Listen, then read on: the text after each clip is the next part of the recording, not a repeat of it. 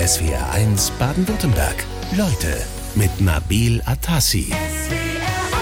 Hallo und herzlich willkommen, Josef Hader. Hallo. Schön, dass Sie da sind. Wie geht's Ihnen? Mir geht's gut. Ich bin in Stuttgart jetzt fünf Tage. Ich will nicht von einem Urlaub sprechen, aber es ist doch so, dass wenn man am Stück äh, in derselben Stadt ist und nicht zu Hause, wo alle was wollen von einem, dass so ein kleiner Urlaubsgedanke mitschwingt, sogar in Stuttgart.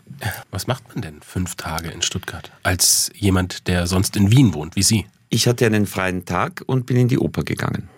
Wie gestern. War's? Super war's. Was haben Sie gesehen? Der Liebestrank von Donizetti. Und, Und? es war unglaublich ein großes Vergnügen. Ja, die Oper in Stuttgart hat ja einen sehr, sehr guten Ruf. Man könnte sagen, einen Weltruf. Wird sie dem gerecht? Ja, Aus Ihrer Sicht?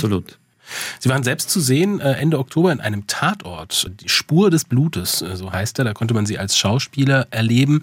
Das war am 23. Oktober und da spielen sie einen Wohnmobilverleiher, Frank Baumgartner. Äh, Ganz undurchsichtige Figur, finde ich. Ich verrate mal noch nicht, wie es ausgeht.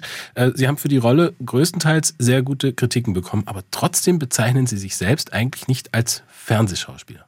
Je, äh, Fernsehschauspieler ist man ja nur dann, wenn man viel Fernsehen macht. Das mache ich ja nicht. Also das bin ich schon gar nicht. Aber ich bezeichne mich auch nicht als richtigen ausgebildeten Schauspieler, weil ich kann nicht, ich kann ja nicht immer alles spielen, was, was man mir anträgt.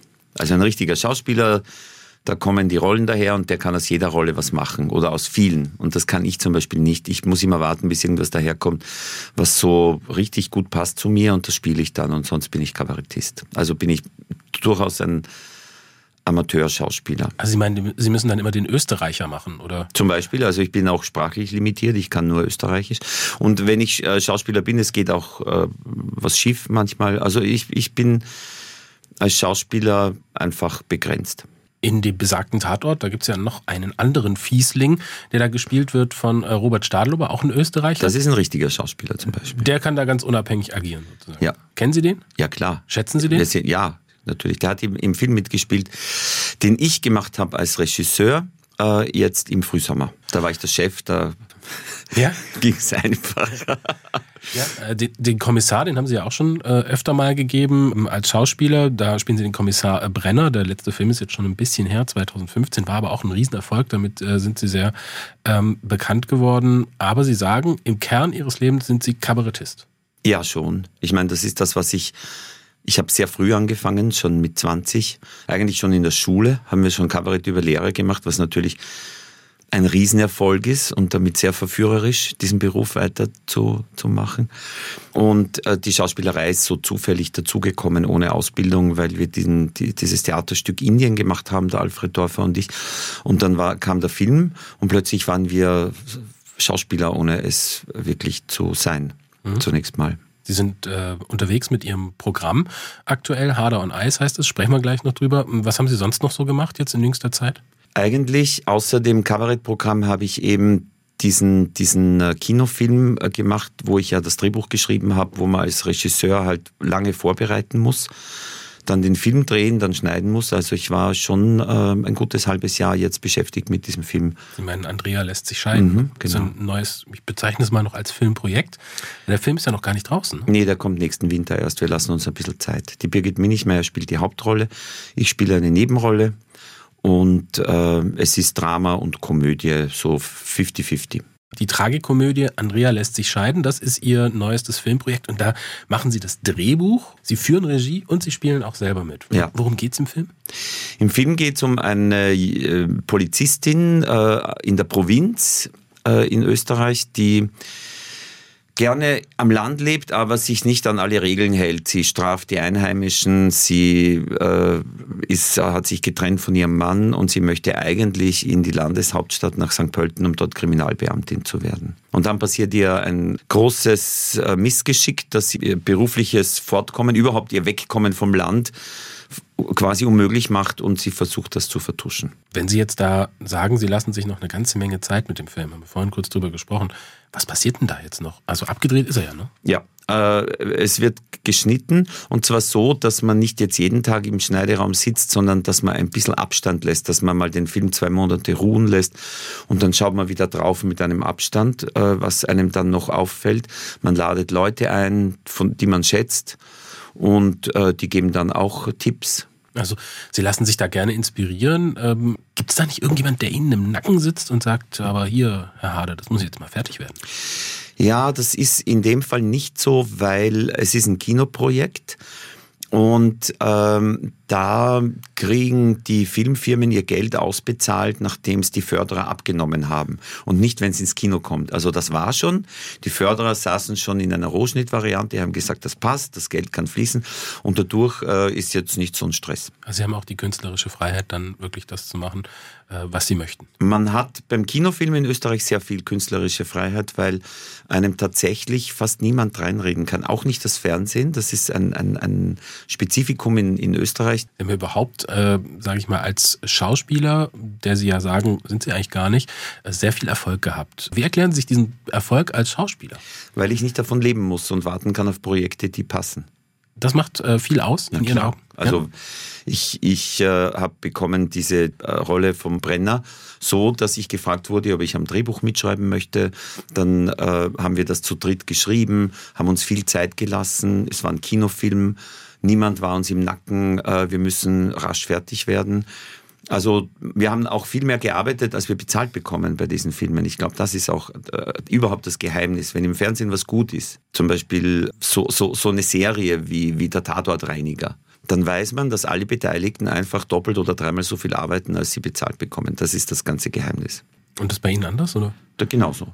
Ja. Aber und, und dass ich, dass ich eben, wenn irgendwas daherkommt, was mir, wo ich das Gefühl habe, das kann ich nicht so gut machen, dass ich dann eben Kabarettist bin und sage, ich kann ja was anderes machen in der Zwischenzeit. Sie schreiben auch Drehbücher und führen auch Regie. Sie machen alles, aber am liebsten stehen Sie auf der Bühne. Und früher, da haben Sie ja eigentlich mal sehr politisches Kabarett gemacht. Sind Sie auch ein politischer Mensch? Ich habe früher politisch aktuelles Kabarett gemacht und jetzt mache ich politisches Kabarett, das sich nicht an Tagesereignissen äh, aufhängt. So würde ich es mhm. beschreiben. Also zum Beispiel das aktuelle Programm, das ich spiele, sich äh, eigentlich nichts anderes ist als eine Auseinandersetzung mit der Gegenwart. Aber halt nicht anhand von Politikern, Politikerinnen, politischen Ereignissen. Das entsteht ja immer zur Zeit, in der man sich gerade befindet. In welcher Zeit haben Sie sich befunden, als Sie jetzt Ihr aktuelles Programm Harder on Ice heißt es, geschrieben haben? Als ich es konzipiert habe, äh, war, auch die Grundidee, war das so der, 2019 so der Höhepunkt der Trump-Ära. Ja, also unter diesem Einfluss dann. Und alle diese Dinge, die wir heute als, als große Themen äh, gesehen haben, wie Verschwörungstheorien, der gesellschaftliche Zusammenhalt, alle diese Dinge, die, die, die konnte man ja schon alle spüren. Als ich dann richtig zu schreiben begonnen habe, war genau das Jahr 20. Das heißt, ich habe eigentlich fast profitiert davon, mich besonders gut konzentrieren zu können. Und da war es so, dass man eigentlich nichts verändern musste vom Vorjahr am Konzept oder so, so mhm. groß, weil weil Corona das ja nur so verstärkt hat, alle diese Tendenzen. Ja, also die Pandemie selber war jetzt gar nicht unbedingt der Auslöser äh, für dieses, vielleicht, also man muss ja dazu sagen, vorher haben sie ganze 17 Jahre gar kein mhm. neues Programm ja, geschrieben. Ja, weil so viel, ich hatte gute Filmsachen. Ja. Also da gab es keine Schaffenskrise oder Lebenskrise, nee, die nee. dazu geführt hätte, dass sie nichts schreiben. Nee. Hm. Worum geht es da jetzt in Harder on Ice aktuell? Ja, es geht eben äh, um einen äh, alten weißen Mann, der auf die Bühne geht und Josef Hader heißt und alle Unarten besitzt, äh, die alte weiße Männer so an sich haben, dass sie äh, selbstgefällig sind, versülzt, äh, sozusagen angekommen, äh, im Grunde völlig desinteressiert an der Gegenwart, sich ihre eigene Welt machen, alle fünf Minuten was anderes behaupten und äh, sehr schlimme Dinge machen und sagen. Und äh, das funktioniert dann so, dass ich den halt in der zweiten Hälfte so runterrocke zu einem jämmerlichen Häufchen, dass die schlimmen Dinge, die er sagt, dann nicht dazu führen, dass äh, die Leute am Ende glauben, ich wäre so einer. Sie haben jetzt neulich in der Stuttgarter Zeitung gesagt, in diesen, Sie sagen, wilden äh, Zeiten kommt man als Kabarettist nicht so weit damit, intelligent auf der Bühne rumzustehen und Moral zu predigen. Machen Sie jetzt nicht in dem Stück. Nee. Aber das heißt Josef Harder. Also wie viel von Ihnen selber äh, steckt da jetzt drin in diesem alten weißen Mann, der äh, es steckt wahrscheinlich viel von meinen Ängsten drinnen, wie, wie ich geworden, wie ich vielleicht noch werden kann. Ich weiß es nicht. Aber die Grundidee ist eben die, ein Trottel steht auf der Bühne. Also nicht so äh, wie in, in Deutschland meistens oder oft halt Kabarett passiert, dass da ein gescheiter Mann auf der Bühne oder eine Frau auf der Bühne stehen und analysieren und denken quasi, was ja ganz reizvoll sein kann. So, so Nachdenken auf der Bühne, pointiertes Nachdenken, sondern dass ein, ein Depp auf der Bühne steht, der so dumm und so grausig ist, dass sich dieses Grausen quasi auf die Zuschauer überträgt und dass äh, die Veränderung, die man beim Publikum erwartet, nicht durch Erkenntnisgewinn passiert, sondern äh, durch Grausen. Sie sind schon sehr, sehr früh, Anfang der 1980er Jahre, schon in Erscheinung getreten äh, als Kabarettist. Sie haben mit Anfang 20, haben Sie vorhin gesagt, Ihr erstes äh, Stück da schon geschrieben. Ähm, wie ist denn aus Ihnen, äh, Sie kommen ja vom, vom Land in Österreich, so ganz im Westen, Niederösterreich äh, sind Sie aufgewachsen, dann ein Kabarettist in Wien geworden? Das war so, dass ich Kabarett eben in der Schule gemacht habe und dann ähm, das weitermachen wollte, so als Amateur und habe in Wien zu studieren begonnen. Und dann ist dann irgendwann ein Beruf draus geworden und das Studium ist so langsam eingeschlafen. Haben Sie da viel mitgekriegt auf dem Land vom Kabarett, was so abging in Wien? Weil Wien war ja schon immer sehr schmelztiegelig eigentlich, ne? Ja, da war das Fernsehen richtig gut. Ich habe schon als, klein, als kleines Kind habe ich schon Kabarett gesehen mit, mit Gerhard Bronner, mit, mit, mit Karl Farkas. Ich habe äh, Theateraufführungen gesehen man war am Bauernhof richtig angeschlossen an, an die Wiener Kulturszene. Und dadurch war das nichts Fremdes. Also auch nach Wien gehen war im Prinzip war logische Konsequenz. kein Problem, weil wir, wir Verwandte hatten in Wien. Wir hatten immer eine starke Wien-Connection in der Familie. Es gab Verwandte. Ich bin als Kind schon nach Wien gekommen, wenn die Eltern einkaufen waren. Bin Rolltreppe gefahren in den Großkaufhäusern und wollte immer dorthin katholisches Internat mussten Sie aber vorher noch besuchen. Genau. Und da haben Sie mal gesagt, ich verdanke dem Internat sehr, sehr viel, wenn nicht alles. Also unglücklich waren Sie da eigentlich nicht? Doch, ich war die ersten zwei, drei Jahre sehr unglücklich. Ich bin ja mit zehn Jahren hingekommen. Aber ich bin deswegen hingekommen, weil die haben einen Werbesonntag gemacht in der Pfarre. Und da war plötzlich ein Schlagzeug in der Kirche und äh, am Nachmittag gab es im Wirtshaussaal so einen bunten Abend mit lustigen Szenen und einer Band und wilder Musik und ich habe gesagt, dort will ich hin. Das heißt, äh, sie haben mich mit der Kultur eingekauft, die Katholiken. Mhm. Also. Und sie haben alles eingelöst, weil das war tatsächlich äh, in den 70er Jahren so eine Insel. In, in Melk war das, äh, dieses berühmte Kloster an der Donau. So eine Insel, wo wirklich viel Kultur passiert ist und eine sehr freie Weltanschauung man sich erwerben konnte. Dann haben Sie eigentlich ein sehr inniges Verhältnis zur katholischen Kirche? Na, das nicht. Aber das hatten die, glaube ich, auch nicht dort. War vielleicht der Vorteil auch. Ja. Ja. ja. Hat ihr nicht mehr so inniges Verhältnis auch mit aktuellen Entwicklungen in der Kirche zu tun? Haben Sie sich da entfremdet oder gab es da eigentlich? Nee, ich war einfach nicht, ich, wenn man, ich, ich, ich glaubte einfach, seit, seit ich ein Kind gewesen war, habe ich nichts mehr geglaubt. Aber ich habe mir gedacht, das ist ein super Verein, der tritt ein für soziale Belange, für Menschenrechte, schaut, dass den Armen gut geht, äh, sorgt dafür, dass ich bei der Jugendmesse mit Mädchen in Kontakt kam. Also es war so ein Rundumpaket, wo ich mir gedacht habe, das ist ein super Verein. Aber glaube ich, war ich nicht mehr. Sind das vielleicht auch Vorteile der Kirche, die heute gar nicht mehr so gesehen werden? Ja, sie, sie, sie sind halt ersetzt worden, glaube ich, durch andere Vereine oder durch andere kultische Veranstaltungen. Aber damals, das kann man sich ja heute nicht mehr vorstellen. Es gab damals wirklich sowas wie äh, eine links, einen linken Teil der katholischen Kirche. Mhm. Ohne dem kann man sich das nicht vorstellen. Und den gibt es ja nicht mehr so. Es wurde Ihnen ja schon früh nachgesagt, dass Sie eine gewisse Präsenz auch auf der Bühne haben, schon als Jugendlicher. Gab es einen Moment bei Ihnen, wo Sie gesagt haben, ich glaube, das funktioniert, das kann ich so machen? Als Beruf war ich ganz äh, skeptisch immer. Ich hatte auch die Überzeugung, dass man als Amateur freier ist, dass man nicht davon leben muss, dass man dadurch mutiger ist auf der Bühne, weil es einem ja wurscht sein kann, wie der Erfolg ist. Aber dann irgendwann wurde ich eigentlich überredet von, von, von Kollegen, die recht berühmt waren und auf deren Urteil ich dann was gegeben habe und die haben gesagt, du musst das als Beruf machen. Und dazu kam, dass ich mit Geschichte schon fertig war, aber das Deutschstudium mir so langweilig wurde. Mhm. Also Sie haben studiert dann? Ja, ich wollte so ein netter Lehrer werden, der viel Theater spielt mit den Schülern und Schülerinnen. Und äh, deswegen äh, habe ich dann mal aufgehört für ein Jahr und habe geschaut, was passiert und es ging recht gut. Bereuen Sie es, kein netter Lehrer geworden zu sein? Nein, aber ich, ich könnte mir vorstellen, dass ich, ich, ich hoffe sehr, dass ich nicht so frustriert wäre. Josef Hader, Kabarettist in SWR1 Leute, der sagt, als Kabarettist kommt man aktuell nicht so weit damit, intelligent auf der Bühne rumzustehen und Moral zu predigen. Womit kommt man denn gerade weit als Kabarettist? Nein, ich habe nur so überlegt, welche Art von Satire möchte ich machen in so Zeiten wie jetzt. Und habe mir dann gedacht, es war so der Höhepunkt der Trump-Ära. Stelle stell ich mich jetzt auf die Bühne und sage, dass der Trump irgendwie falsch liegt? Mhm. Ich meine, da ist man ja, da verhungert man ja, da ist man völlig verloren. Sondern man muss sich als Trump auf die Bühne stellen und äh, das so schlimm durchziehen. Äh, das ist so eine Satire, die, die hat eine Riesentradition, weil es ist die Satire, die es gab ganz am Anfang der Aufklärung. Das waren so Autoren wie Grimmelshausen, mhm. wenn man das liest.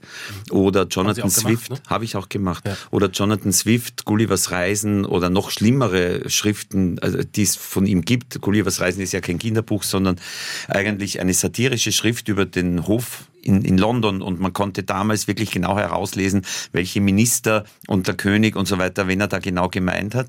Das war so eine, eine ganz drastische, barocke Satire, die richtig so reingewaschen hat auf Deutsch.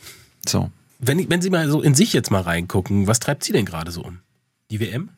Nee, die nicht so stark. Wir sind, ich meine, Österreich ist so, sozusagen, ja. ja. ja. Äh, der letzte große Erfolg von Österreich liegt zurück. Da war es ebenfalls eine Diktatur, nämlich Argentinien 1978, ja. Wieso ebenfalls eine Diktatur? Ah, also, also, wo, sagen wir mal, ja. ja okay. sagen also, wir mal, äh, es war dasselbe Problem damals und es wurde damals auch schon in den Zeitungen ein bisschen geschrieben. Ich kann mich erinnern, ich war sehr jung und habe Fußball sehr verfolgt und es war damals in österreichischen Zeitungen zu lesen, es wäre doch mal gut, wenn, wenn sich irgendwer da äußern würde dazu, dass das plötzlich eine Diktatur ist jetzt in Argentinien, mhm. weil die WM war noch vergeben worden an eine Demokratie und dazwischen, wie das so geht. Verändert damals in Südamerika ist schnell mal was Diktatur geworden. Und dann hat tatsächlich der österreichische Trainer gesagt, ja, er möchte dazu sagen, dass wir dort sind, um Fußball zu spielen. So, das ging damals noch. Ja, heute geht es irgendwie nicht mehr. Nee. Wie ist die Diskussion um diesen Austragungsort bei Ihnen so angekommen? Wie wird das in Österreich auch gutiert? Ich denke, dass die Österreicher da dieselbe Meinung haben wie in Deutschland und grundsätzlich ist halt das Problem, dass wir ja kennen alle aus der Mediendemokratie, dass halt alle paar Wochen eine Sau folgenlos durchs Dorf getrieben wird. Und die letzte Katarsau ist durchs Dorf getrieben worden, als sie den Zuschlag bekommen haben. Da war dann so drei Wochen zu lesen, dass das vielleicht nicht so toll ist. Und jetzt kommt das wieder. Jetzt plötzlich, dazwischen hat das niemanden interessiert und jetzt plötzlich kommt es wieder. Das ist der Nachteil äh, unserer Staatsform, aber eine bessere haben wir auch nicht. Also ich meine, äh, nach dem Finale am 18. Dezember ist das dann auch wieder vorbei. Wie der Herr äh, Hitzelsberger richtig gesagt hat, äh, es wird niemand nachschauen kommen, ein Jahr später, wie, wie sich Katar verbessert hat, menschenrechtlich durch die WM. Es wird niemanden interessieren. Mhm. Josef Hader, jetzt haben wir über die äh, WM gesprochen, aber ich wollte trotzdem noch wissen, was treibt Sie denn sonst gerade noch so? Ich wollte Sie jetzt als Österreicher einfach mal ganz explizit ah, auf, Ihren, auf Ihren Ex-Kanzler ansprechen zum Beispiel. Der steht ja gerade, Sebastian Kurz, also der steht ja gerade extrem unter Druck. Der, mit so einer Affäre, der Generalsekretär, Finanzministerium, der ehemalige Thomas Schmid, der hat ihn schwer belastet. Jetzt geht er in die Gegenoffensive, legt da so einen Thomann vor. Das liest sich fast ein bisschen wie in einem äh, Krimi. Wie nehmen Sie das wahr? Wie wird das gerade in Österreich alles wahrgenommen? Ja, es wird so wahrgenommen, dass das Vertrauen in die Politik noch, noch, noch tiefer ist und es war eh schon tief. Also irgendwann kommen wir wir dann in Minusbereiche. Und das, das ist, glaube ich, das, das größte Problem, dass, dass das Vertrauen in die Demokratie einfach äh, in Österreich am Nullpunkt ist derzeit. Das, das ist das ganz Besorgniserregende. Ob jetzt einzelne Kasperl da, äh, da ist ja, da ist ja fast tröstlich, dass alles rauskommt. Es ist ja fast ungerecht, dass Länder, wenn sie Korruption aufklären, dann am Korruptionsindex nach unten rutschen. Sie müssen eigentlich nach oben rutschen, wenn, wenn was rauskommt. Da ist eher die Beruhigung da, dass der Rechtsstaat funktioniert, dass, dass äh, die, die Medien, die Zivilgesellschaft funktionieren. Das Problem ist, dass die Leute immer verdrossener werden. Ein Problem, das ja nicht nur in Österreich eminent ist, sondern eigentlich auch hier in Deutschland und sicher auch in vielen anderen europäischen Ländern. Wie geht es Ihnen persönlich da? Haben Sie auch ein bisschen Vertrauen verloren in äh, die demokratischen Strukturen oder sagen Sie, das ist eher ein Gesellschaftsproblem und wir müssten das eigentlich äh, mal anpacken, auch vielleicht als öffentliche Person? Das ist ein, Gesell ein, ein, ein Problem aller europäischen Nachkriegsdemokratien, dass das mal nach dem Krieg so eine Stunde Null war und da kamen dann äh, Leute, die haben da was aufgebaut und das waren alles so Quereinsteiger, so wie Willy Brandt oder Helmut Schmidt oder Bruno Kreisky. Es waren halt Männer. Äh, Frauen hätten es auch hingekriegt, aber das waren noch so, das waren Machtpolitiker teilweise, aber von einer Anständigkeit und alle hatten so das Gefühl, wir wissen, wie Krieg geht, also wir wissen, wie schlimm Krieg ist. Von Washington bis Moskau in der Zeit waren das lauter Leute, die den Krieg erlebt hatten. Wenn wir jetzt nochmal auf diesen Sebastian Kurz zurückkommen, der ja jüngster Bundeskanzler, ich glaube der Welt sogar, Regierungschef, äh, Anfang 30, aalglatt, eloquent, irgendwie es auch ein Karrierist auf eine Art. Viele haben das von Anfang an mit Argwohn betrachtet, äh, diese Politiker-Typus äh, an die Macht zu holen. Wie war es bei Ihnen? Er wurde deswegen, so ein Politiker-Typus kam an die Macht, weil vorher die Parteisoldaten an der Macht waren. Nämlich die, die jetzt nicht keine Quereinsteiger waren, sondern die sich in langen Jahren hochgedient haben in den Parteien. Und da kriegte man dann die Spitzenpolitiker und Politikerinnen, die am längsten ausgehalten haben, in einem Gremium zu sitzen und freundlich zu lächeln. Das war dann das Spitzenpersonal. Und da waren die Leute dann verdrossen und dann kamen plötzlich die hippen Heilsbringer. Mhm, Na, das ist die nächste Stufe. So wie Sebastian Kurz, so genau. in dieser Art. Ähm, gut, über die anderen Skandale, FPÖ, wollen wir jetzt gar nicht äh, sprechen. Ibiza-Affäre. Wir brauchen so. ein paar Sendungen. Brauchen. Ja, eine extra Sendung. Ähm, aber er ist ja für eines auch noch bekannt geworden, Sebastian Kurz, in seiner Zeit als Außenminister hat er sozusagen, vielleicht etwas vereinfacht gesagt, die Balkanroute dicht gemacht. Und wir, wir äh, in Deutschland äh, diskutieren ja aktuell auch über ein neues Staatsbürgerschaftsgesetz. also wann bekommt man die Staatsbürgerschaft als Zugewanderter? Die Einwanderungspolitik in Österreich, wie hat die sich eigentlich entwickelt? Es ist dieselbe Diskussion. Sie ist, glaube ich, die Staatsbürgerschaft ist noch schwieriger zu bekommen. Und es ist genau dieselbe Diskussion, äh, auch zwischen denselben politischen Kräften im Grund, äh, nur dass in Österreich halt äh, andere Mehrheitsverhältnisse herrschen. Aber sonst ist dieselbe Diskussion, dass man die Staatsbürgerschaft äh, einfach zugänglicher macht und dass genau die anderen dagegen sind. Das ist ganz gleich. Mhm. Da wird ja immer viel vermischt, also Staatsbürgerschaft für Leute, die schon lange da sind und im Prinzip ihren Beitrag schon sehr, sehr lange leisten. Genau. Und die, die jetzt neu dazukommen, also Einwanderungspolitik wird da vermischt, ist in Österreich wahrscheinlich genau Natürlich, weil, weil natürlich alle, jeder, jede populistische Richtung lebt davon, Dinge einfach zu erklären, zu vermischen und bloß nichts auszudifferenzieren. Und die anderen Parteien, die zunächst mal gar nicht so populistisch wären, werden dann ein bisschen angesteckt in ihrer Angst. Jetzt haben Sie äh, genau ein Jahr heute die Regierung aus ÖVP und Grünen in Österreich mit dem Kanzler Karl Nehammer. Da gab es ja einiges an Bewegung. Ähm, ist da jetzt ein bisschen Ruhe eingekehrt eigentlich in Österreich? Kann man das so sagen? Oder interessiert es mm, auch keinen mehr? Nee, es ist keine Ruhe eingekehrt, weil die Regierung zunehmend äh, sozusagen beide Regierungsparteien, vor allem aber die, die ÖVP, also die Konservativen, äh, äh, Prozente verlieren in den Umfragen, und zwar an die Rechten und die Sozialdemokraten nicht so wirklich profitieren können. Und derzeit äh, die Situation so ist, dass Sozialdemokraten und die ganz Rechten, die FPÖ, äh, quasi Kopf an Kopf liegen, um die stärkste Partei zu werden. Also da war Ibiza, ist noch, weiß nicht, nicht so lang her und die sind schon wieder oben. Also nicht so lustig gerade. Wundert Sie sowas manchmal, dass es da so ein kurzes äh, kollektives Gedächtnis gibt bei solchen Dingen? Ja, das Problem ist, dass Parteien, die nicht an der Regierung sind, so wie die Sozialdemokraten, so mm, sehr ungeschickt sind, äh, davon zu profitieren und dass es da auch bei den österreichischen Sozialdemokraten ganz viele Querschüsse gibt. Es gibt viele hilflose Leute in der Politik, die nicht wissen, also das betrifft alle Parteien, die, die nicht wissen, wie sie mit der Situation umgehen sollen. Und es gibt nur sehr wenige, die nicht ereignisgetrieben sind die über, die, die ein bisschen über den Tellerrand drüber schauen und ein bisschen eine längere Strategie verfolgen. So, so wen gibt's nicht bei uns. Und deswegen äh, laufen alle rum wie aufgescheuchte Hühner. Davon profitiert immer der, der Rechtspopulismus. Sehen Sie da einen Unterschied äh, zwischen Österreich und anderen Ländern, also beispielsweise Deutschland? Man schaut ja schon ab und zu mal nach Deutschland, auch von Österreich aus. Ja, ich denke mir, dass die Ampelkoalition da im Prinzip dieselben Schwierigkeiten hat äh, wie, wie die Regierung in Österreich, dass aber die Mehrheitsverhältnisse in Deutschland jetzt nicht so sind, dass, dass eine ganz rechte Partei stimmenstärkste Partei werden kann. Und das ist ein, ein großer Unterschied halt. Hatten Sie sowas wie einen Durchbruch eigentlich? Durchbruchserlebnis? Im Grund war es immer so ein bisschen besser als beim letzten Programm. Das Einzige, was schon sehr geholfen hat, war der Film Indien zu, zu diesem bestimmten Zeitpunkt. Ja. Da war plötzlich auch in Deutschland, ähm, in, in, in den Städten, wo der Film ganz erfolgreich war, ging es dann dort äh, plötzlich auch. Mhm. Aber das war kein kometenhaftes äh, Aufsteigen. Na. Ist vielleicht auch manchmal gesünder? Das ist super. Ich habe vorher zehn Jahre Kabarett gemacht, ohne je im Fernsehen oder im Film gewesen zu sein. Niemand vom Fernsehen, kam, vom ORF kam auf die Idee, mir, mich in eine Fernsehsendung zu holen. Und der Erfolg war dann auch nicht über so Kabarett im Fernsehen, sondern war über einen Kinofilm.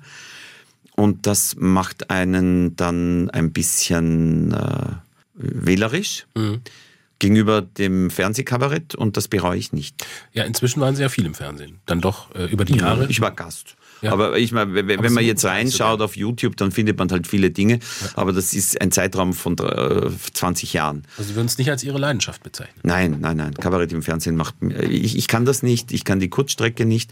Ich, ich, wenn ich ein Studio sehe, kriege ich schon äh, Nervensausen. Es ist nicht mein Ding. Wo, was ist denn Ihr Ding? Was macht Sie aus? die Langstrecke. Ich mag am liebsten einen Abend lang verhindern, zwei Stunden lang, dass die Leute rauslaufen und dabei aber ein, ein bisschen ein böser Junge sein. Klappt das inzwischen? Ein alter böser Junge, ja. Klappt das inzwischen ganz gut? Das klappt.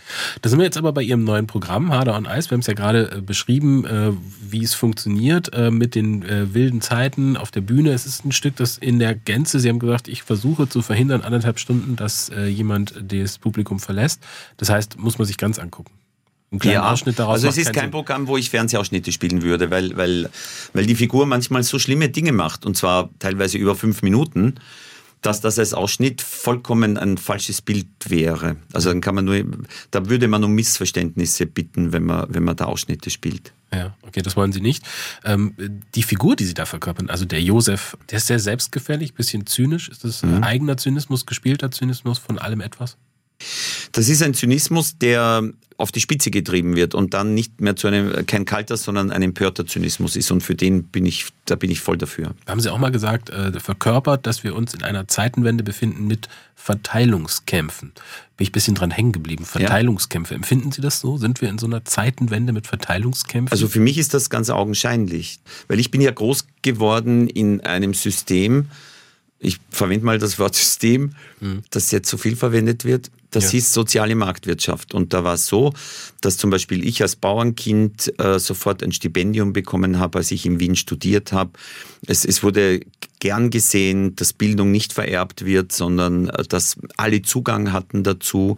Und das ist, das kann man eins zu eins. Österreich und Deutschland waren da genau in derselben äh, Art und Weise. Und es war noch äh, in den frühen 70er Jahren ein System, wo in, in äh, in den Vereinigten Staaten, glaube ich, oder es zumindest noch in den 60ern, wo die Reichen hohe Einkommensteuern bezahlt haben.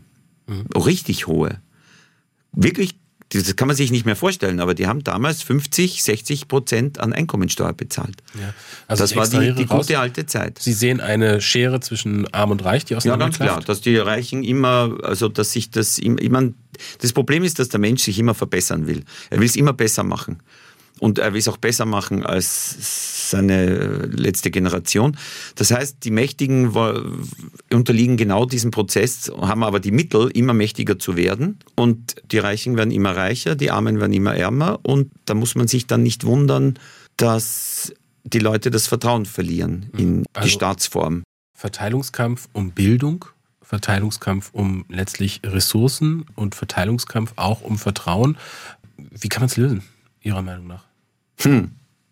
Ich kann es nicht lösen. Das ist, äh, das wäre vermessen, weil natürlich würde der Schlüssel dort liegen, dass die Staaten, äh, die, die, die, die, die demokratischen Regierungen so zusammenarbeiten würden, wenn sich die einig wären, wären sie derzeit noch stark genug, um dem Kapitalismus gewisse Schranken aufzuerlegen. Aber diese Art von von Einigkeit gibt es nicht, sondern wenn, wenn, wenn irgendwelche europäischen Staaten ein Gesetz verabschieden, wo Konzerne ein bisschen mehr zahlen müssen, dann gibt es mindestens zwei, die sagen, dann kommt doch bitte zu uns, bei, bei uns müsst ihr nichts bezahlen. Mhm. Also das ist einfach eine perverse Situation, dass die, die am meisten verdienen, am wenigsten Steuer zahlen. Das ist so, also das ist ja so logisch, da muss man ja keinen Moment nachdenken. Da würde man, hätte man ja vor 20 Jahren, wenn man, wenn man das zum Beispiel gesagt hätte, Wen, wen halten wir denn für besonders furchtbar in, in den 70er oder 60er Jahren? Angenommen, man hätte das Richard Nixon gesagt. Mhm.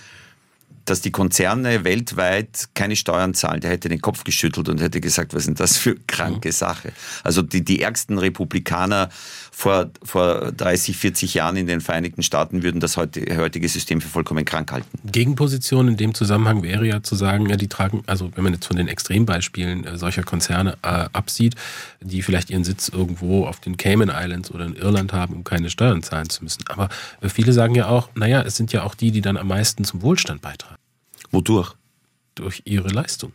Die großen Konzerne zahlen wenig Steuern, bezahlen ihre Mitarbeiter nicht gut, wodurch tragen Sie zum öffentlichen äh, Wohlstand bei? Ich gehe nochmal weg von den großen Konzernen ja. ähm, und ähm, meine damit, äh, sage ich mal, das, was Sie jetzt als Oberschicht deklariert haben, also die Reichsten, oder fokussieren Sie sich da wirklich auf die großen Konzerne? Ja, was ich mir denke, ist, dass äh, diese Art von Entkoppelung, wenn wir jetzt von Reichen reden, dann gab es ja früher so Reiche, die hatten eine große Firma, die hatten die Verantwortung für was Gott wie viele Mitarbeiter und die hatten auch vom Staat bestimmte Lasten zu tragen und haben das da irgendwie so hingerockt, dass sich das ausgegangen ist und haben um einiges mehr bekommen mhm. als ein Mitarbeiter. Ja, auf die das kann man ungerecht finden. Ja. ja. Nur heute ist es so, dass ich mit einem Mausklick mehr Geld verdiene als der in einem, mit einem, als der in einem Jahr mit, seiner ganzen, mit seinem ganzen Betrieb. Und das ist das Kranke. Also falsche Anreize werden da auch gesetzt. Finanzkapitalismus ist, glaube ich, einfach entfesselt und gehört an die Kandare genommen. Sie werden jetzt nicht an die Kandare genommen, sondern sind frei äh, und gerade unterwegs, nämlich in Wien jetzt äh, die nächsten Tage und äh, dann geht es ja auch schon Richtung Weihnachten. Was ist da geplant bei Ihnen? Ich habe frei und ich gehe nicht in eine Mette, weil ich finde das komisch, dass dann alle, die eh nicht, glaube ich, sind, dann auch hinrennen. Kann man tatsächlich beobachten ja, dann, ne? an ja. Heiligabend. Das hat ja, auch Ist aber auch Sinn. schön. Ja. Ne? Hat eine gewisse Ästhetik. Ja, ich habe ich hab so viele Metten erlebt als Kind und ich erinnere mich dann an die, das ist in Ordnung. Also Sie haben da Ihr Pensum äh, erfüllt. Dann geht's Ihr Jahr für Sie zu Ende. War es ein gutes Jahr? Ich finde schon, ja. Wann kommen Sie das nächste Mal zu uns ins Land? Nach Stuttgart komme ich im Mai wieder. Andere Termine noch in Baden-Württemberg? Ja, aber ich weiß sie nicht auswendig. Gut. Inspiriert dann zum Nachgucken. Josef Hadern, SWR1 Leute, vielen Dank, dass Sie da Dankeschön. waren. Dankeschön. SWR1 Baden-Württemberg. Leute, wir nehmen uns die Zeit.